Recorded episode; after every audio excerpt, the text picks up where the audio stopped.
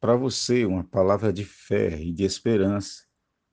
O Salmo 27, que é um salmo de Davi, diz: O Senhor é a minha luz e a minha salvação. De quem terei medo? O Senhor é a fortaleza da minha vida. A quem temerei? No dia da adversidade, ele me ocultará no seu pavilhão. No recôndito do seu tabernáculo me acolherá. Elevar-me-á sobre uma rocha. Davi, em sua jornada, ele sempre enfrentou dificuldades, sempre enfrentou lutas e tribulações. Mas em todo tempo, Davi confiou no Senhor.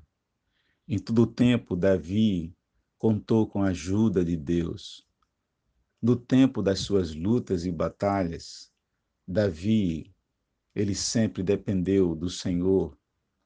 Davi sempre buscou a Deus antes de sair para suas pelejas e antes de sair para suas batalhas.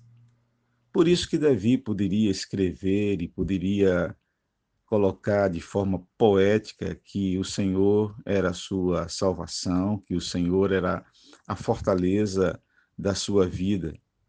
Por isso que ele podia dizer com muita segurança que o Senhor poderia ocultá-lo, o Senhor poderia guardá-lo.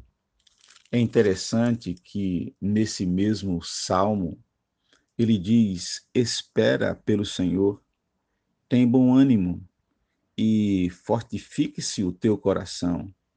Espera, pois, pelo Senhor.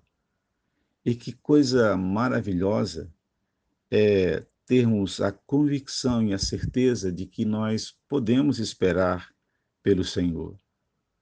Muitas pessoas colocam sua esperança em coisas e em pessoas, ou talvez em instituições, e se decepcionam. Mas aqueles que esperam no Senhor, aqueles que colocam sua esperança no Senhor, esses não se decepcionam. Davi sempre esperou e confiou no Senhor. Que nós possamos colocar a nossa esperança no Senhor. Que nós possamos esperar pelo Senhor. Que a nossa confiança e dependência possa estar tão somente no Senhor. Deus abençoe a você, Deus abençoe sua família. Amém.